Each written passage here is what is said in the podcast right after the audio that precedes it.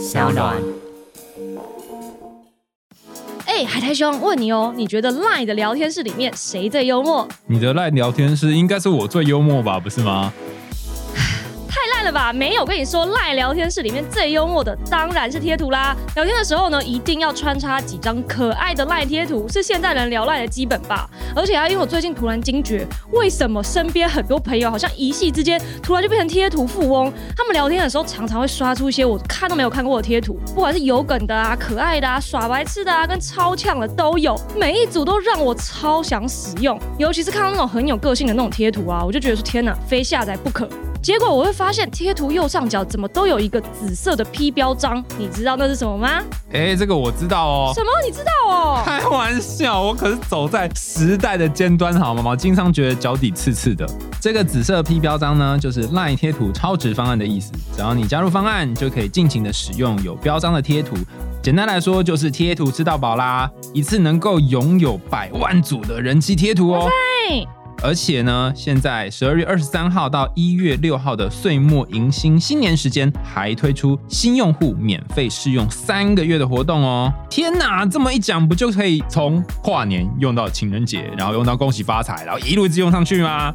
哎，你怎么会突然知道那么多东西呀？那我跟你说，我跟你说，一定这个你一定不知道，就是如果你选择进阶型的方案去试用的话，不止可以用超多的贴图，也有超多表情贴可以使用哦。那要怎么加入呢？只要用 Line Pay、信用卡或千账金融卡等方式都可以，轻轻松松就可以使用熊大兔兔、白蓝猫、卡纳赫拉、猫猫虫咖波等海内外超人气的贴图角色哦！赶快趁十二月二十三到一月六号这段时间加入，一起成为贴图富翁吧！就就就爱讲干话。Hello，大家好，我是海苔熊。Hello，大家好，我是 Skimmy。欢迎收听就爱讲干话。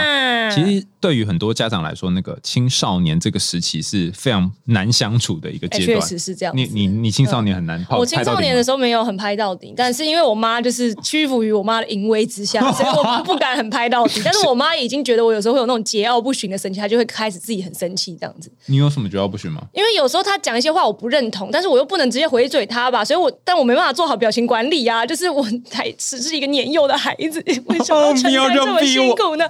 对，然后她就看到我脸上流露出一些不屑。的神情，他就生气，就要去罚站。所以，我就是一个被思想管控的一个孩子。所以，只要你你家人生气，然后就会去罚站，然后你跟你家墙墙壁很要好，这样。对，然后我就在罚站的时候，有时候我就是会在那边，就是有点不耐烦，要出气嘛，就是跺来跺去，就这样子发出一些这种叹气声，然后就罚更久，从五分钟变成十分钟，这样也不行。对，你妈根本是斯巴达之类吗？真的，真的，他都觉得他自己很慈爱。现在后来他听完我们的节目，他发现原来不是他想的那样。妈，对不起，立刻跟他抱歉。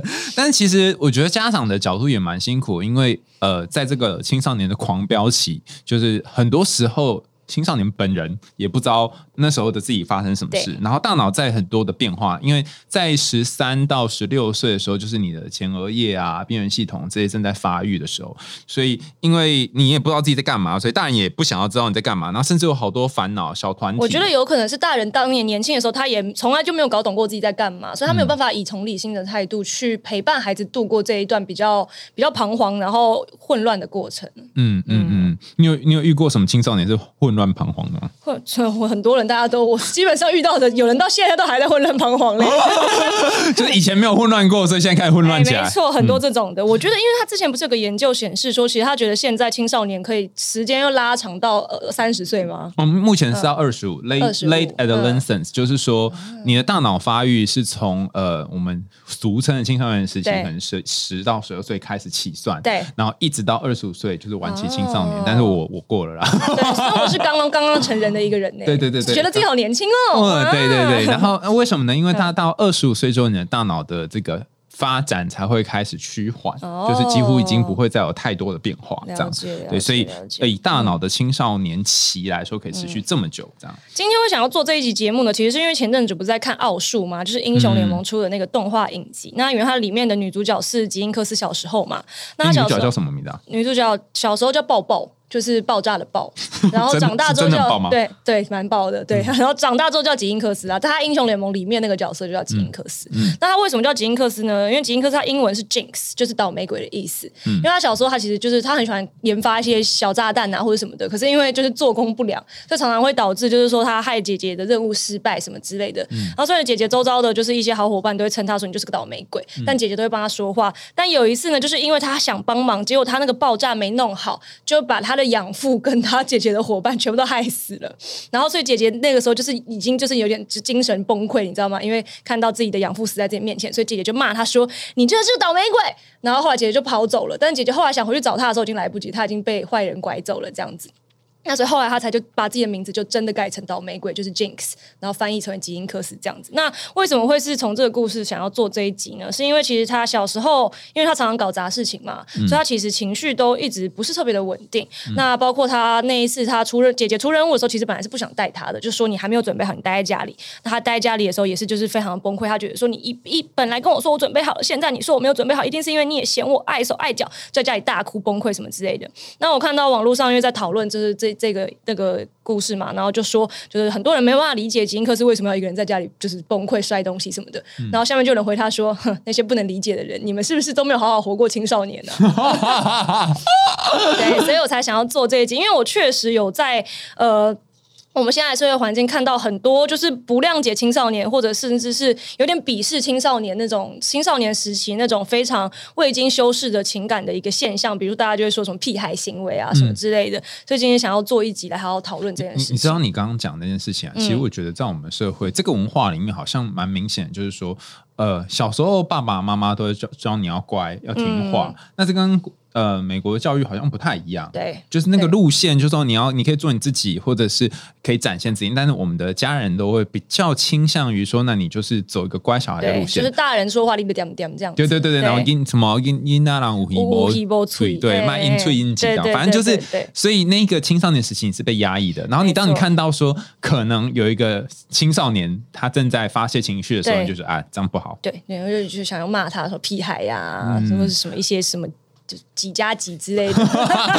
我记得我之前有看过一个呃 government 它的一个分类叫做情绪阴影风格，嗯就是你的家人会怎么样跟你说话呢？比方说今天你如果有一个你很想要去参加演唱会，对然后在演唱会呃就是你很想去，可是突然你爸打来跟你说，哎、不好意思啊，大家就住院了，所以那个大家就关我屁事。对对对，你内心这样想嘛，对对不对？但是就是他的很很危险，嗯就是要去看他，然后我们立刻开车去载你，然后问也不问哦，你已经期待很久要去那演唱会，嗯把载到大就这边现场，然后你就在现场觉得很不舒服，然后就好为什么要来看大哥，大哥干我屁事这样。嗯但是他回去之后，就是他看到你心情不好，你觉得你家人会怎么说？我觉得我家人，如果是以青少年时期的我的家人的话，我觉得他们。我觉得，如果是我爸的大舅的话，我妈会站在我这边，因为他们有些婆媳的问题。但是，但是，我爸爸的话，他一定会说，就是本来这就是你做人就是要孝顺啊，啊，对什么叽里呱啦的啊，就说你跟就是一场演唱会而已，然后不要这么不懂事这样。就这种他刚刚他把它分成四个类别，嗯你刚刚讲的是最后一个类别，哼这个叫做指责型。对，就是他不但没有同理你的情绪，对然后也不知道你发生什么事，然后直接先开骂，然后就说啊、你没有做到符合符合他想象的样子。但其实另外还有嗯三种选项，是一种就是说，嗯你看起来真的好难过、哦，所以你一定很失望没有去，嗯然后就没就就对认同，但就嗯就没有没有再讲了，就也没有说哦，所以要怎么办了没有，嗯一个是这样，然后还有一个是。先同理你的情绪之后，再跟你说啊，那还是爸爸再买另外一张演唱会的票给你呢，哦是不是很不错呢？或是对或是下次就是要不要 呃，或者把你跟把把新一区的房地产给你。对，所以他会他会跟你一起去面对嗯解决，然后也会同理你的情绪。然后还有一种是他看到你有这个情绪，但是他也没有要做什么，假装没看到吗？对，他就说、嗯哦。就很难过哦，好哦，谢喽。对，不然就说嗯，有什么好在意的？就这样，嗯就是这种就是不理会的类型。嗯但这哦三种呢，都比最后这一种来好一点吧哦，真的假的？因为我觉得指责型其实确实会导致你自己长大之后，你跟自我对话的形式也会是指责型的形式、欸。对啊，大家可以想想看，你小时候如果发生这种类似演唱会事件，嗯你家人会怎么对待你？我之前做的调查是，台湾很多的家长都是指责型吗呃不理会嗯或是指责，就说啊这也没什么，或者就开始骂你说你不孝顺。顺。所以我觉得会有那么多人在网络上抨击一些屁孩行为，可能是他们小时候做出一些比较这种未经修饰的行为的时候，也是受到指责吧。对，就复制自己的父母。没错，没错。那我今今天呢，就是为了做这一集，我就上网 搜寻了一些，就是屁孩网友网友所口中的屁孩行为的，就是票选前前几名这样子。就是有一些真的蛮好笑的啦，像是就是会有一些就是感情大师语录，就是孩子们呢，就是很喜欢在分手的时候，可能就会立刻就是发 IG 啊，或者以前是发 Facebook 嘛，然后在在之前就是发无名小站嘛，就会写说什么累惹。不会再爱惹，而且是那个惹 惹人恋爱的惹，对这会或是了这样子。对对对对对，我还有看过一个是那个了会再爱了，我还有看过一个是什么？呃，就是我哭着说没事，你怎么就相哦，信？对对对，有这个有这个，对，然后还有就是那种就是刚交往没多久，然后就会发说你若不理我，定不弃，稳稳第三天之类的。但是我觉得就大然后第四天就分手了。也是有可能，然后就开始发累了，不会再爱了，是一个 轮是一个巡回这个剧本好像不没错嗯对，但是我觉得其实感情大师这件事情，很多人是会好，很多人站在立场是说啊，反正你现在说累了不会再爱了，你就是之后还是一定会。放羊的孩子，对对对对，可是我觉得那其实就是他当下对于他自己心情的一个非常真实的表现呢、嗯，你知道，就是你刚刚听你讲这例子，我以前都没有想过，我就只会觉得好笑，嗯然后我也不知道什么好笑。你这样一说，我就突然知道说为什么了，嗯就是呃，青少年的大脑在他们的这个岁数，其实嗯很多时候是。呃呃，边缘系统比较活跃，然后前额叶可能还没有长得非常的完整，所以他们会有情绪就会直接宣泄出来对，包含悲伤、愤怒各种情绪，他们有那个刹车系统，嗯不会像我先想到说，哦，虽然我现在脑袋里面真的感觉到我累了，但是我以后一定还是会谈恋爱。他们没有后面这一段对，，而且这有时候也是要。要用用经验累积的，对不对？就是你讲了三次累了不会再爱了，就后来都还是爱了之后，第四次就不讲了，就发现自己是小木偶，鼻子变长这样。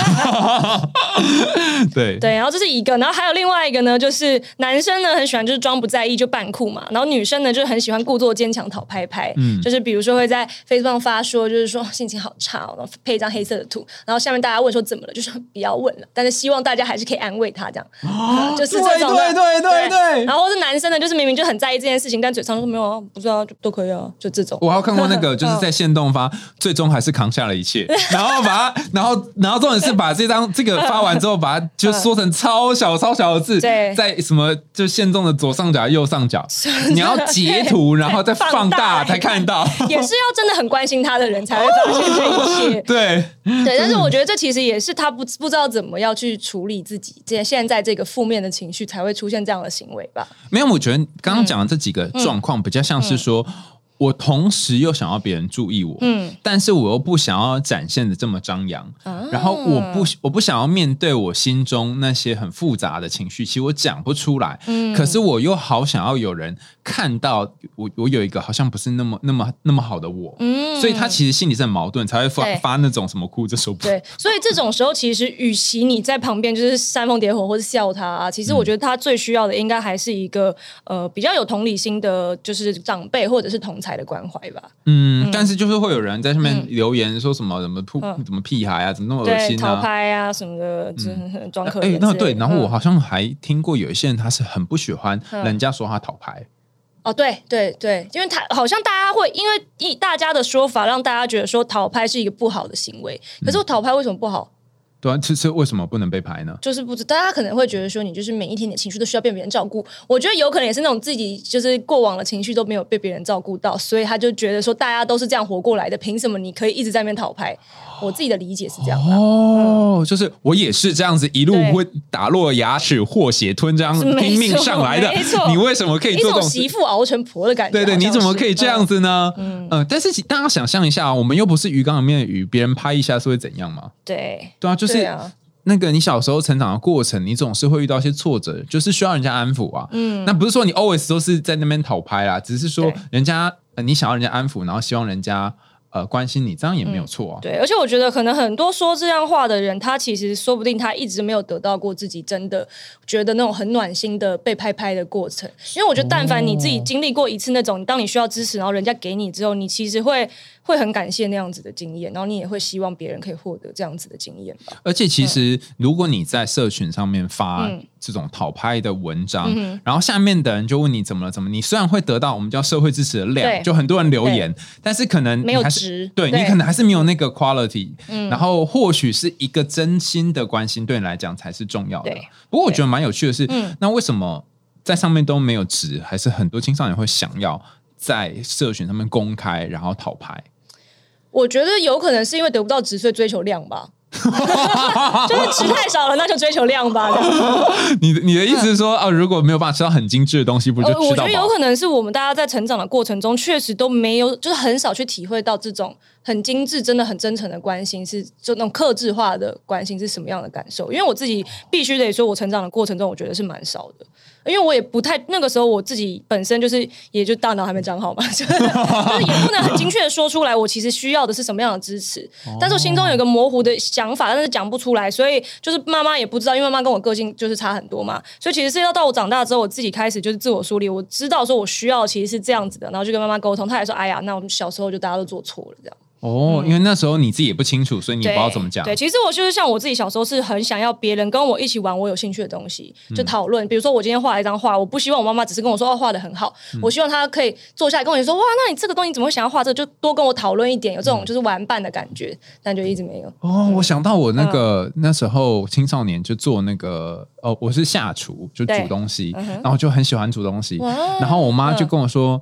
就是挥正袖出来了，没有，然后说正经事不做，然后也不去念书，为什么要这边做这些东西？嗯，对啊，然后我还有一次很认真哦，嗯从早上开始就是嗯。做吐司，对。然后做很多，然后做五个小时，然后你是做给我妈吃，然后我妈就说：“你这我我五分钟就做完，你还要花这么久。妈妈怎么会这样子呢？”对，我就觉得天哪，我妈怎么都不能就是赞赏我一下。但我觉得这跟我们文化有关，就是你可以再更好，或是你可以更有效那你。如果是这样子的，就是家长的模式，你能怪小孩子上网讨拍吗？哦，对，所以这哦，那你这么一说，我就了解，嗯就是说那些到网上面讨拍的人，或许是他人生当中真正需要的那种关心是不会被获得的。对，然后他在需要关心的人身上会获得冷漠，所以他就有一种寂寞，他需要一个其他怎么样也填不满的人来填。感觉好像确实是有一种，还是我们下次就是请一个青少年来上节目对，。哎，请问您觉得？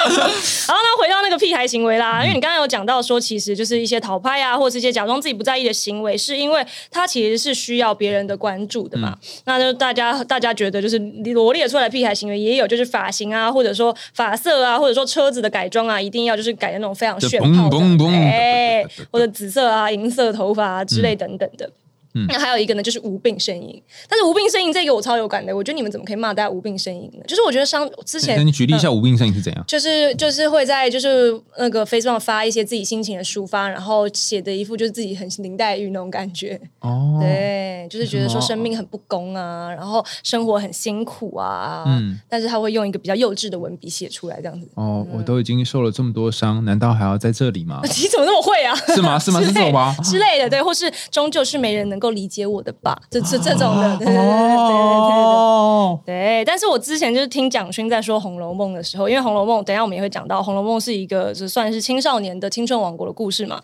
那蒋勋老师他就说，他其实觉得这一些好像美是伤春悲秋的情怀，其实是这一些小孩子们他们对于他们自己生命的一种，就是他才刚刚进入他的人生，所以他对生命会有一些很新鲜的感受。那这些感受他还在消化，他还在体悟，这就是他最真诚的表现。你怎么可以说他是无病呻吟呢？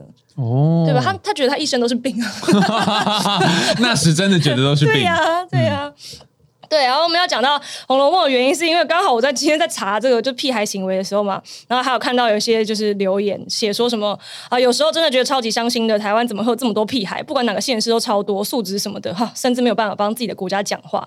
嗯，那我就很想回他说：“别担心啦，亲爱的，清朝的小孩也是干差不多的事情。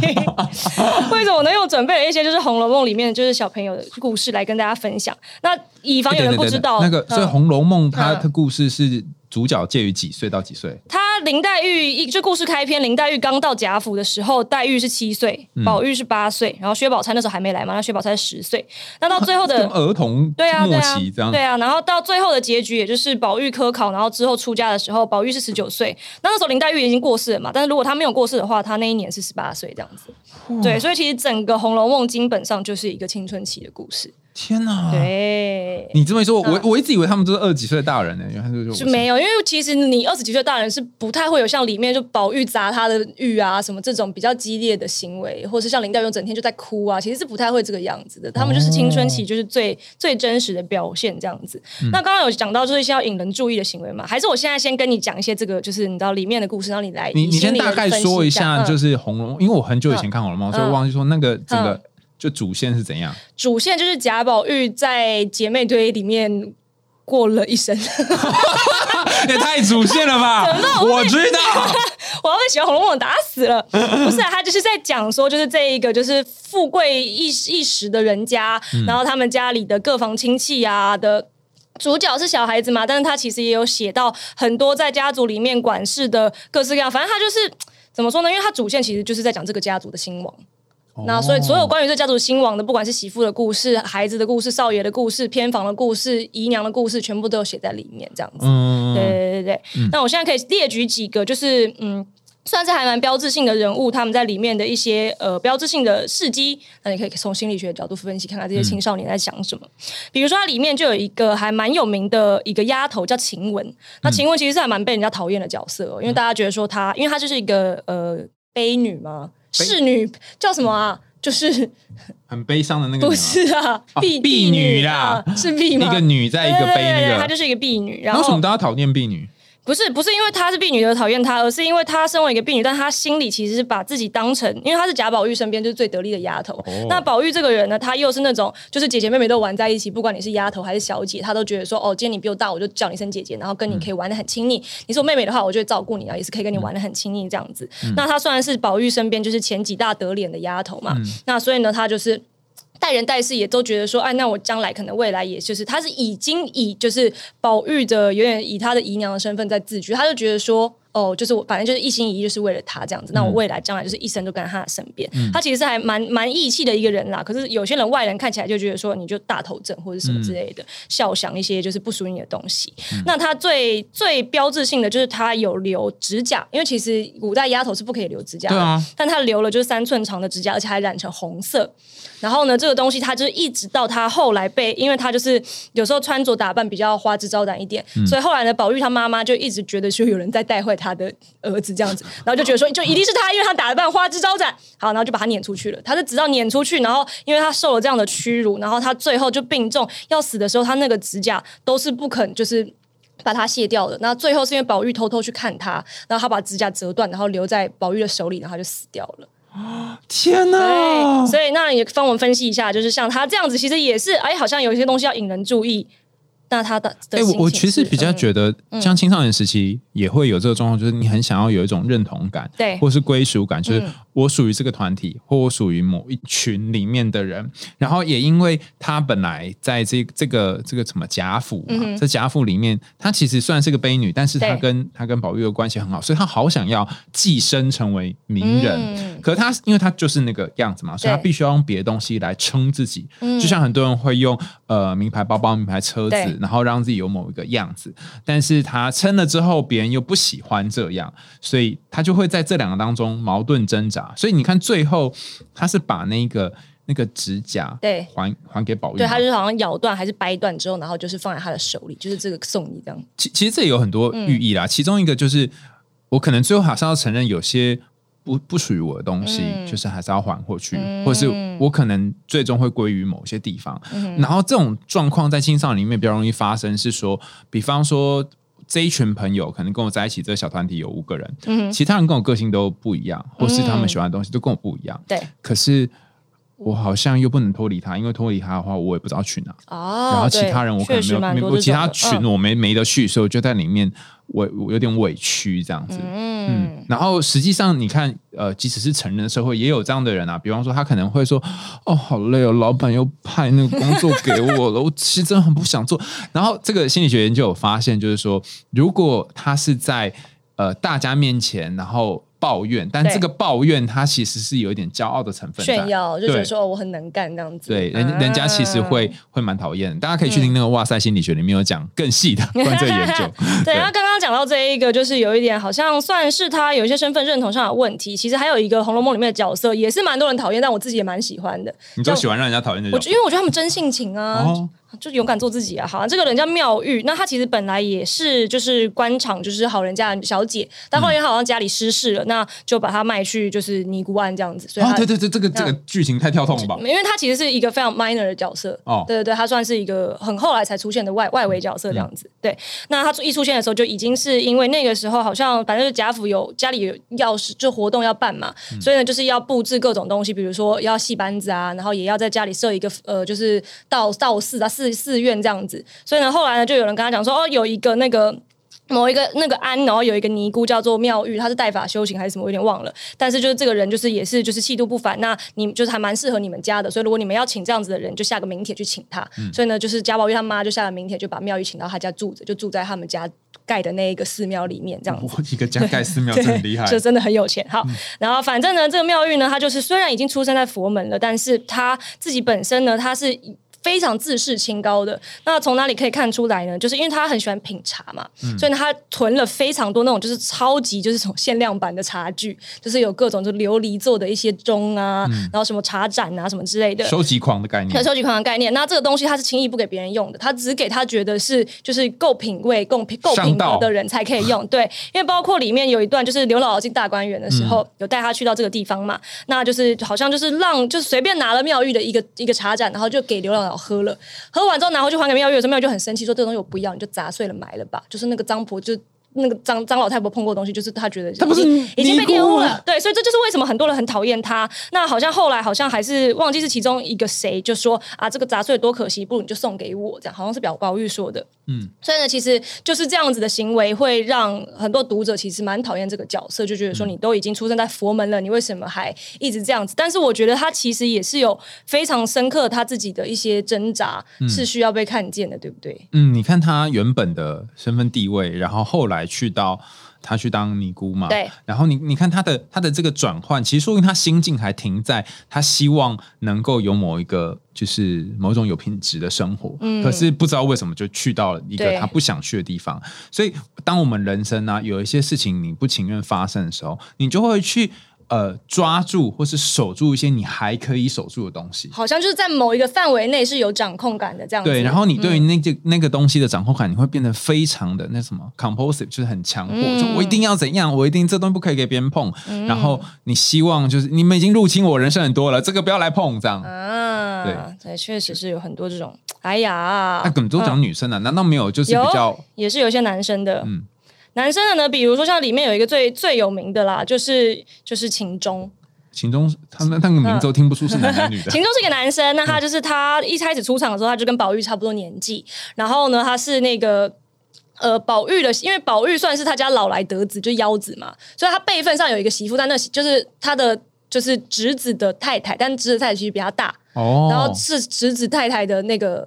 家里的弟弟，嗯，所以辈分上其实比宝玉侄子太太家里的弟弟，其实辈分上是比宝玉晚一截的，但是因为他们年纪相仿，然后宝玉又觉得又很喜欢他，然后就大家就是以就是不以叔侄相称，就只以朋友相称这样子，然后他们就一起读书啊什么之类的。那这边就要讲到，其实很多人看，如果他看的是青少年版、儿童版的《红楼梦》的话，是不会有这一段的。就是其实呢，秦钟跟宝玉，因为他们那个时候的男孩子们，就是没有在分什么，就是男同志、女同志，他们就是如果觉得漂亮可爱，他们就全部都会玩在一起。那那也可能会发生一些性行为这样子，所以其实宝玉跟秦钟也是有发生过这样子的暧昧的关系。那包括秦钟在在就是去贾贾府的私塾的时候，他也是有在学堂里面，就是有跟漂亮的学堂里面的男同学，就是也有这样子的关系，这样子。哦，只是在学校就开始做起来，也不是在学校开始做起来，就是隐隐约约的，就是在后面就是。说什么我们抽草谁尝谁先操这样子，他确实原文就写这样子。真假的？对对对对对，那包括呢，他其实后来在他姐姐。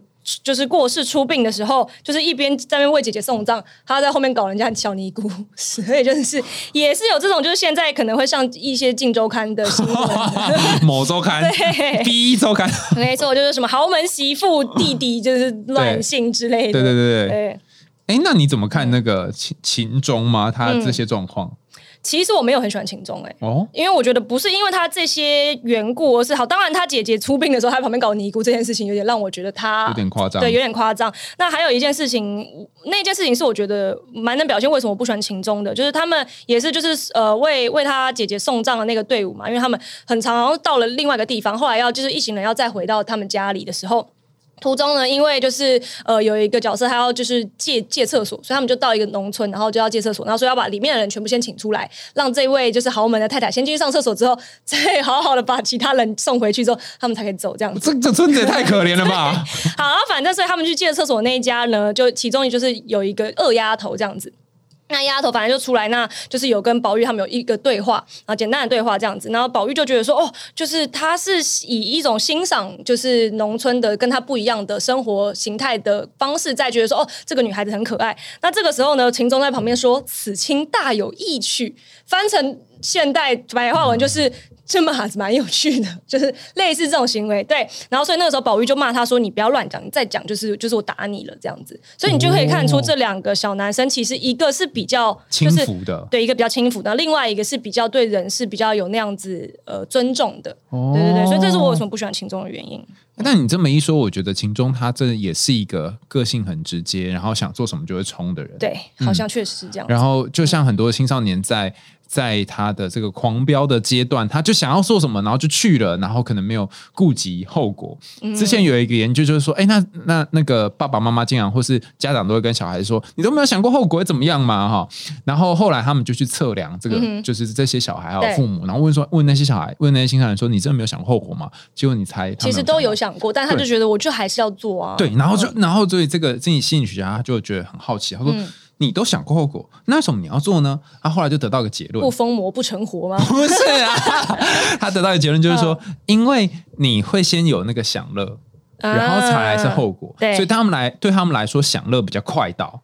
然后后果比较晚到，OK，所以他会先感觉到那个享乐。然后还有一件事情是非常重要，就是说，呃，在青少年的这个阶段，因为大脑还在发展，那其中一个效应叫做多巴胺喷出效应，就是你大脑多巴胺会很大量、很大量喷出来，在青少年的时期。那现在你可能要呃很多很多的东西，譬如说喝星巴克，你也不会觉得很爽，不会。对，但是但是 但是小时候你可能喝到一杯你就哦。这样，哎呀，所以那个时候的那个那个感觉跟现在是有很大的差别的。所以他那时候可能光讲出一句说这个马子好正或这个妹好正，他内心的爽度，对，已经跟我们现在爽度是不同等级的了。哦，对，所以其实这种种情况，我觉得有一部分是受大脑影响，当然也就是看家里面就怎么样去教育这个小孩。嗯，其实我觉得呃。大部分的时候都是你先去理解他，那你再看有一些行为是不是需要被劝阻，有些行为是不是你可以陪着他一起去尝试，就是都是都是可以的。讲因为像其实像贾宝玉的话，他就是因为他他其实也是一个蛮多怪癖的小孩，那比如说他喜欢吃女生的胭脂。这个东西是可以吃的吗？以前是可以的，因为现在是口红里面有加防腐剂啊、化学，所以现在的东西不可以吃。但以前他们都是用食材配上就是鲜花栀子，就是就花瓣磨磨碎啊，配珍珠粉啊或者什么就调在一起，所以以前都是可以 eatable 的这样子。那后他就觉得那个红红的很漂亮亮亮的，他就喜欢吃那个，然后就一直被他妈骂。但是因为家里的人其实也是蛮宠他的，所以就是有时候就睁一只眼闭一只眼就随他去。他真的好有趣哦！这儿子吃胭脂，那干脆买一桶回来好了。没有，他不喜欢就是外面卖的，他就是喜欢家里姐姐妹妹做的，对，他就觉得那个才有姐姐妹妹的温度。哦，对，那还有另外一个里面比较反面的例子呢，就是是呃薛蟠。薛蟠他是其实是薛宝钗的哥哥，那他就是现在就一定会出现。薛宝钗是女生嘛？我没记错。对，他算是两大女主角的其中一个，然后就是林黛玉跟薛宝钗这样子。好，然后是薛宝钗的哥哥。那薛蟠呢，就是完全会出现在现在的社会新闻上的那种纨绔子弟，富二代吗？对，富二代。哎，因为他家里非常有钱，他家里是皇商，就是帮皇帝采买，就是各种东西的，所以所有皇宫的金流就是有一部分是他们家去使用，就是叉叉金流、叉叉金流的概念，非常非常有非常有钱。那他一开场出来的时候呢，就是做了什么事情呢？就是他在街上走着，然后就看到有那种人口贩子卖卖卖女生嘛，他就说：“哎，这妹子好正，我就是要她这样子。可是其实呢，就是那个人做生意不实在，他原本已经先卖给一个别人了。那后来看他要卖给薛蟠，就想说，哎，可是家他家比较有钱，反正好就也就两边都卖了，所以他等于说就 double booking 嘛。那 double booking，你怎么搞啊？跟房间一样，他可是个人呐。double booking，那他本来就想说，那我就跟那个原本卖给他的那个人说啊，薛蟠要了，就叫他退了就好。对结果那个人就是原本要买的那个人，是真的就是一眼看到这女的就一见钟情，就觉得说我要把这个女孩子娶回家，一辈子对她好。而且重点是这个男生本来是本来是弯的。看到那女的变成直的了，所以一一定要把她买回家。哦，结果真假的？对你不是随便胡不乱吗？是真的，书上真的是这样写的啦。哇，好扯哦！对，然后所以我后来呢，就是这件事情就是被薛蟠知道说有另外一个就是这种状况，薛蟠直接把人家打死。我得不到你们，你别想要。没有，他就是把人家打死，他就说这女的我就要带回去这样子。然那后打死之后，他带尸体回去之后，不是他把那个原原本要买的人打死，把什么男的打死了。天哪，这太夸张了 对，把了！男的打死了。好，然后所以后来呢，这件事情就闹到官府嘛。嗯那官府本来刚好是遇到一个新来的，就是不不熟悉这个这个京城的状况的人，就本来就是要办薛蟠，就旁边人赶快跟他讲说，这个人办不得，因为他家里很有钱。你知道他爸是谁吗？所以他最后这一件事情，他也是就是 got got away with it。哦，就是那种什么爸爸或是家人去瞧瞧一下，找一些高官来弄，然后就结，束。没错，没错，而且甚至是他自己本身都不知道家里人已经帮他打点好了，他就每天在外面就是玩乐啊，然后喝酒啊，然后搞来搞去的。而且后来这个女生她买回家之后，她也就是放在旁边三两天就忘了。天哪，真的是让人家很发指哎。那那那我我顺便，你既然都讲到富二代了，嗯然后不是说所有富二代都这样啊，对就是有一些富二代是的确会做出一些让人家觉得哦、好难以接受的行为。那为什么会这样呢？当然可能有很多每一个人的状况可能会不一样，但是我记得心理学里面有一个解释还蛮酷，他说其实家里面那个管规则的人。大部分的时候啊，但不是 always 啊，大部分都是父亲这个角色。那你说没有啊，我都是我妈在管我啊。但是其实有些时候爸爸通常都不讲话，但一凶起来，可能就是大家都要听他的。嗯，那那当一个父亲他没有扮演好这个规则的角色的时候，甚至是他很溺爱或纵容这个小孩的时候，小孩就会觉得说：“哎、我做这个也可以，做那个也可以，啊反正天塌下来有我老师帮我顶着。”对对，就像是那个什么呃，manga 那部电影里面，就是那个呃，凤小岳的那个对对对，那个角色、嗯。就是我爸会帮我顶啦，所以他就会训练成一个呃不需要负责任的角色。那我们就会说他就是一个彼彼得潘少年，就是不会长大，然后不愿意负责。那而且他没负责，也没有发生什么事。对，他就觉得好像反正就日子就这样过了对，没错，所以他就一直停留在这个永恒小孩的状态。嗯。但我我记得有一些家长也会说，他的小孩在学校有形成一些小团体，嗯比方说可能他们会聚成一团，就像我们刚刚前面讲的，然后会有一些自己喜欢的、自己不喜欢的同学，然后可能就是变成跟他同团或不同团。你以前有遇过？我跟你，说，我以前在我直到我上大学之前，我都有一个诅咒，就是我只要分到新的班级，就是我换了一个新环境之后，我第一个成为朋友的那个女生，她一定会跟我绝交，一定屡试不爽。什么叫做跟你成为朋友，然后又会一定跟你绝交？就是我第一个跟他当朋友的那个人，就是第一个成为我的朋友的那位女性，她最后一定会跟我绝交啊。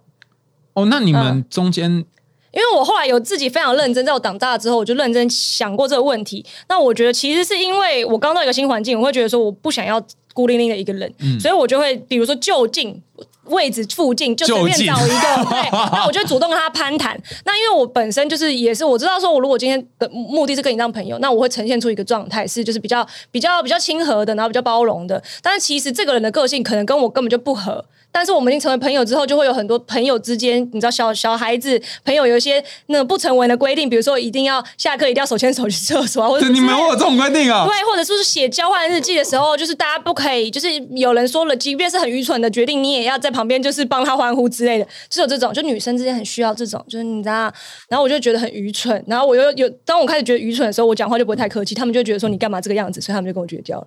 所 以，所以归根结底，就是其实我自己不知道自己的个性。我我知道，我知道，嗯因为就是你好像比同龄的人更成熟，不是更成熟，就是想的好像比较呃远一点，然后他们可能还在某一个 level，对，但是我确实也蛮鸡掰的啦，所以也不能全怪他们。就呈现出你的基本。对 哎，那我那你可以帮我解惑一个问题吗？嗯因为我好想知道，就是呃，我以前好像什么国中的时候，我们班上的那女同学都很喜欢嗯手牵手去上厕所。对啊，那为什么自己的厕所不能自己上呢？我也不知道为什么哎、好像就是好像就是一定要，我也不知道哎、好，那你之前是嗯自己去上厕所吗？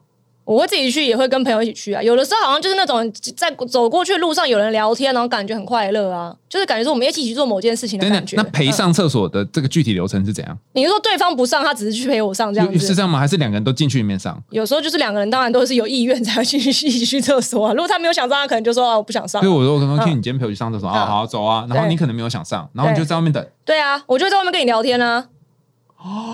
这什么奇怪？等一下，我颠覆我三观了，太夸张了，我无法想象，怎么我在里面上厕所，然后你在外面聊天？对啊，女生是可以这样的啊。不，可是怎样？为什么了吗？可对不？因为你会不会闻到那味道吗？不会吧？太奇？怪啊，了。反正厕所学校厕所也不香啊。好，那我来跟你讲男生文化，完全相反。男。生就是不自己去，然后不喜欢跟旁边小便斗的人聊天嘛。对，然后我们都要空空格的小便斗，对对对对对。然后而且就是要 要越站越远这样子，就是哦就会就比看，如果真的要一起去，就要比谁尿比较远。OK，然后还有一个不成文的规定，嗯就是说有些时候小便斗嗯前面会有一些前人留下来的遗迹，什么东西？就是前留下来的尿在前哦前面，嗯然后我们就会礼让那个，因为觉得那是先人的遗迹，所以我们就会礼让退三步，嗯然后就是不要踩到那个尿。你们感觉有些奇怪的宗教仪式？对，所以就然后因为前面都会留不同遗迹下来，所以你就对越越尿越远这样子。那到最后你就变成站在两公尺之外。对 对，但你说的那个状况，我们嗯。的确有发生。就后来我念成功高中嘛，就在对男校的时候才嗯实践这件事，走啊去上厕所，就都是男生的时候哦。啊，嗯我知道为什么了。为什么？因为女生如果有人陪在旁边嗯。一起，这件事情对你们来讲的酬赏是比较大的。哦，就是大家觉得哦，好像大家很要好，嗯。然后这个社会支持，然后社会也是鼓励，嗯。就是女生可以在一起。对。但是男生如果上个厕所，在国中的时候还要人家陪，嗯。大家就会说，只上个厕所也要人家陪，哦，会有这种想要自己赶快长大独立的这种感觉。然后可能也会在意女生的眼光。哦，其实是不是女生根本不 care？对，但是就是为什么我刚想到这个，嗯因为都是男生的时候就没有这个问问题了，就是大家还是会说哦，我们一起去上厕所，因为就没有没有人在看你。哦，好有趣对，哦。我们有一嗯个有一个老师跟我说，你们去嗯观察一下，当嗯比如说像我们两个一男一女在讲话的时嗯。候，我的样子跟我和一群男生讲话，哦或是你和一群女生讲话的时候都不一样。对，确实不一样，确实很神很神奇。嗯，那你们有那种排挤的状况吗？哎，有啊，你就是被排挤，我就是被排挤的那个啊小学是啦，到国中之后，开始排挤别人，对，因为国中的时候就升上国二，然后因为其实就是我们是女校嘛，然后就是会有那种学长学不是学长学姐学妹制嘛，嗯。就会有直属学姐什么之类的。那其实就是在我们刚刚刚进国一的时候，有发生过就是高年级的学姐霸凌低年级的学妹，嗯。所以好像变成说我们自己升上高年级的时候，我们也想要就是如法炮制，媳妇熬成婆的感觉。你知道在一楼就是一年级的走廊看到有那种学妹服仪不整啊，嗯。然后大家就纠团去呛她这样子，但是我没有呛啦，我就是在旁边当跟班，因为我想看看这一切是怎么发生的这样子，我就 加一，但我就站在旁边这样子。就是拿爆米花的那个。嗯。啊，结结果结果呢？后来没有，结果那个学妹很屌，学妹不依不饶哎、学妹就说我的服仪没有不整，嗯。她说我就是都有合乎规定这样子，我不知道你们为什么今天要这样子来骂嗯。我，然后就好像大家觉得说，嗯，她说的也挺有道理的，就走掉了。然后就觉得好烂哦，这不是我理想的故事，那不然你想要怎样？呢我就想看到血流成河 真的，哎、我我之前，因为我刚刚说成功高中嘛，嗯那我们学弟们就真的做那个血流成河的事情，哦他就是嗯找一群班上的同学，然后去围在那个某某同学旁边，然后还有上新闻，就是哦。大家就就一群人出动哦，嗯。什么采草莓，采草莓，不知道你有没有看到反正就是我不知道为什么他们就叫一个采草莓的口号，然后拿那个手机就是这样录影，然后被放到那个成功高中了。所以围住他之后有对他做什么吗？还是就是一群人在拍他，那不就变大明星？不是你要这样想哦嗯，如果你现在在嗯。在在嗯。在座位上，不论看书或吃东西，然后突然有一群人围在你旁边，哦那蛮可怕的然后一直说蔡草莓，蔡草莓，嗯然后你不知道为什么这样，对。那感觉很很可可怕超可怕，所以它是一种一个新精。神霸凌，对，我觉得是一个新形态的霸凌，就是那个力量完全不一样。啊。然后还有一种状况是我之前在教书的时候遇过很多情形，都是嗯。A 跟 B 在一起，然后一定要说 C 的坏话，啊对。然后这样 A B 的感情才会好。对，但是 B、C 在一起的时候又要说 A 的坏话，这样子他们才会那一瞬间觉得 B、C 然后我就经常会听，到，就是说我经常会听到 A 跟嗯，A 跟 B 一起来的时候，他就说那个 C 怎样怎样，然后 A 跟 C 一起来就说 B 怎样怎样的。嗯 这个我觉得最烦啦，就是我就是因为这样才跟大家绝交的，被大家绝交的，跟就是被。我就一个人排挤全世界，一个人排挤，这不是你被全部人排挤的意思吗？就就对啊，讲的好听一点，就所以所以是那个时候，好像每个你都跟你格格不入吗？还是怎样？对我就是觉得他们很烦呐、就是很愚蠢啊，就是为什么一定要这个样子讲来讲去呢？然后我就不想附和他们，嗯，对，哦，然后他们就觉得我好像干嘛，就是一脸臭拽样了。哦，觉得你啊，他这个人就是很拽啊，就不要理他啊这样。对。啊，看他可以嚣，就是嚣张多久。对，哦，哎，你讲到这个嗯。A B，我们刚刚谈的 A B C，我就想到另外一个研究也很有趣，它是一个非常非常经典的青少年研究，嗯。然后他们就去那个美国什么类似什么童子军的这个活动，然后就找一群男女就是组成一个小队这样子嗯，然后有一个队叫什么老鹰队之类，然后有一个嗯。队叫什么什么什么，比如说野蛇队、猛蛇队之类的哈。嗯，然后反正他们就是一开始有一些竞赛或活动，然后两队就忽然互看不爽，对，然后就开始有很多的争执啊，然后晚上只差没有就是去跨赌这样子。然后这个研究者他很想知道说有没有可能消弭这种就是两个团体之间的争端，对，所以呢，他就跟老鹰队跟跟猛毒队说，事情是这样子的，嗯，因为我们这营地呢，就是水已经不够了，粮食也不够了，对，但是现在看起来，因为隔壁这个营地呢，嗯呃，他们也是缺水缺粮。那隔壁的营地呢，叫做比如说老虎队，好了，嗯那老虎队他们就是可能计划今晚会要来，对。这我们抢我们的嗯粮，抢对我们这些食物、嗯饮水，然后问这这两队的人怎么办嗯？就这两队，你猜他们怎么办？就是共同抵御外敌啊。对，他们团结起来，对啊然后本来就是本来你们那啊，你在瞎想啊什么在这种全部都没有了，对然后开始哎非常合作，然后开始保卫他们的东西，然后感情就变好了。这其实常常被运用在政治手段上啊，比如说像每次巴勒斯坦，他们内部开始有一些就是争端的时候，就发飞弹到以色列。啊？为什么？？因为他们两两两国其实一直长期以来都不睦嘛，因为为了要抢他们，就是一都是他们曾经的家乡的那一块地嘛，所以两国非常不睦。那就是大家，所以这巴勒斯坦对巴勒斯坦人来说，以色列就是他们的敌人；对以色列来说，那巴勒斯坦就是他们的敌人。所以当巴勒斯坦内部有争端的时候，他们就要你知道。找到一个共同的敌人，就可以解决他们国家内部自己的争端。哦，反正有共同敌人的话，我们就可以变好朋，友。而且反正他发飞弹打以色列，基本上以色列都可以拦截，所以也不会发生什么伤亡了，就是一个做做样子这样子。哦，但我觉得，因为青少年时期，你会很想要大家认同嘛，所以嗯这样做是无可厚非。但如果你真的是需要跟一个人一起讲坏话，讲某人坏话，你们才能当好朋友的话，那你就要考量一下，你们这段友情是真的还是假的。没错然后你是真的喜欢待在这段关系里吗？还是你只是寂寞而已？对，或者是为了一些就是社会社会性的一些支持，嗯必须要留在这里。然后现在因为社群时代比较发达，所以大家还会做那种，比如说我我我跟你开一个群，嗯然后跟跟另外一个人再开个群，然后我们两个讲话的时候讲讲讲讲，然后我突然把你的图就截下来，然后传给另外一个人，或传到另外一个群，就是你看他在那里说了什么什么什么什么，对，对，然后这过程就会让。在混在其中的很辛苦，因为要去解释，我不是这样讲的啊，什么我的意思什么什么什么什么，对，所以后来发现有一个好好方法可以解决这个问题，怎么样？就用录音的，它就不能截图了。对，而且它好像我记得应该是不能下载，可是我真的很讨厌听录音哎、我也超讨厌的、啊。，对，但我听说嗯我就我听说微信是可以按那个录音直接转成文直接帮你转成文字，因为我就觉得你不要再用我时间，我要听三四分钟。真的是。然后还有那种会录好几十分钟来给你的。那是我妈妈，就是妈，对不起，我一直我一直把你女儿黑暗面。五十秒的语音，然后连传三个。然后，哇，而且重点是因为他，因为他们那个 line 不是不能听到中间，然后你跳出去再重。对，他会重听，Jesus Christ！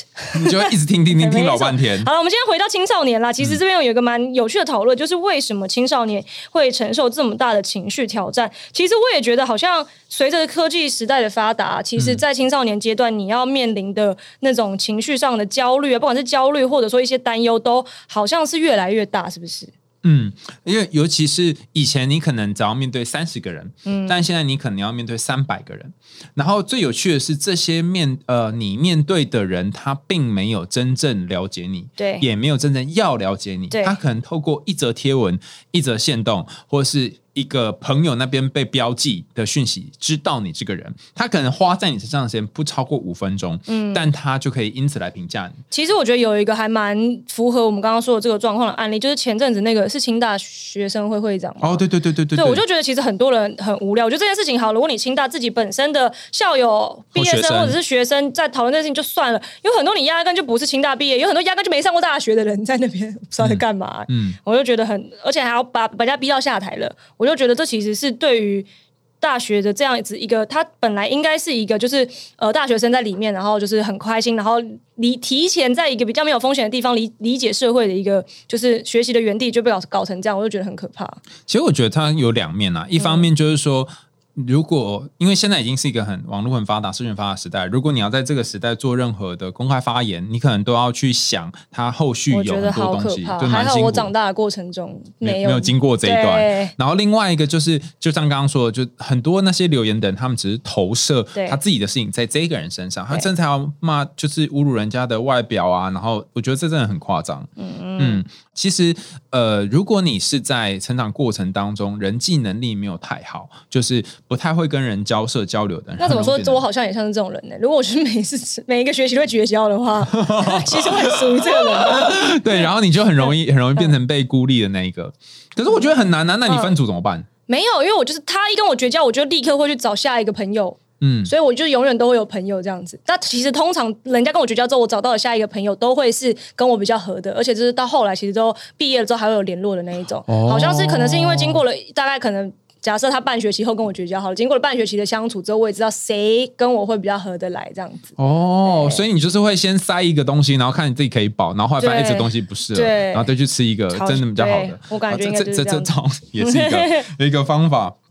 好，那另外一个就是因为在这个社群的情况下，是除了你人际能力会受到影响之外，就是大家都会互相发一些自己呃很好看的一面或正面的一嗯面，所以你就会有一种感觉是，嗯，好像别人都过得比较好，对，然后我过得好像比较大家都是精心包装过的人生啦。对，就是这个我们叫做向上社会比较，就嗯 upward social comparison。我跟好像看起来比较好的人比较，嗯但研究发现，就是在社群上面的动态，通常都会发的比较正向。对。所以对，呃，所以你怎么比，你都会觉得自己好像很烂。后来我就发现，其实最好的就是你就都通通晋升他们的贴文，就是你只要看到谁发东西，让你看完之后你会觉得焦虑，你就去晋升他就好了。你也不用、也不用取关，你就晋升，就他就不会再看到了。然后你真的想看的时候，你还是可以点进他的那边去看啊。对啊，哦，所以如果你觉得你哦，应该说你的个性跟你的人生是由你嗯追踪的这些人所塑造而成的，就因为我们花很多时间在社群上。那如果你想要你的人生做一点改进或是改变的话，嗯你可以就是调整你追踪的人因。为我调整完之后，现在我上面基本上出现的都是一些艺术的东相关的东西，然后就每天好愉快。哦，原来是这样，那一定都是我追踪一些奇奇怪的东西，所以才一直冒出一些奇怪的东西。不想要就看，不要看我也有人。是他开一个小账，然后他就专门看那些没营养的。那对，这样他就可以分得很开。哦，原来是这样啊！我突然又知道一些不知道可以干嘛的知识了。没错。好，有一句话说：“幸运的人用童年治愈一生，不幸的人用一生治愈童年。”其实青少年的这个阶段，如果家人不能够了解你的话，有一个好的朋友陪在你身边，不论是你那时候遭遇霸凌，或是被一些很糟糕的对待，那至少有一个人可以陪你，就觉得我、哦稍微好一点。但是如果都没有人陪你，哎，你那个时候是怎么样度过的、啊？怎么样度过？就是就是打破牙龈或血吞啊，是这样在句是这样说对对的吗？对对对对，好，你是自己自己就越过这个对啊，但是后来到了大学就好了，所以我就发现，可能就是以小时候大家都还太不成熟了啦。对啊，嗯，然后如果你觉得你现在还有一些部分没有办法面对，或没有办法原谅那时候的你，或者是你看到一些青少年，你觉得哦好难原谅哦哈，那你可以试着先想想，哎，你跟他同个年纪的时候，你会有发生过类似的事，嗯甚至是他是不是做了那时候你想做但是你没办法做的事，嗯，想听最毒辣、最多干话，又不小心听到很多干货的节目吗？赶快订阅追踪起来，没有听你会遗憾终身，听了之后你会终身遗憾。我们下次见喽，拜拜。拜拜。生命中的稳定往往是来自于归属感。当你感到空虚无力的时候，想想现在的经验是不是勾起了过往你被孤立的回忆？回到当时，去安抚小时候的自己，轻轻的跟自己说：“你已经长大了，有我保护你。”今天做这集也是希望下一次如果看到让你啼笑皆非或者莫名火大的屁孩行为，试着用更共情的方式去看见人性的复杂以及孩子的无助吧，这才是能帮助我们身边的人变得越来越好的道路。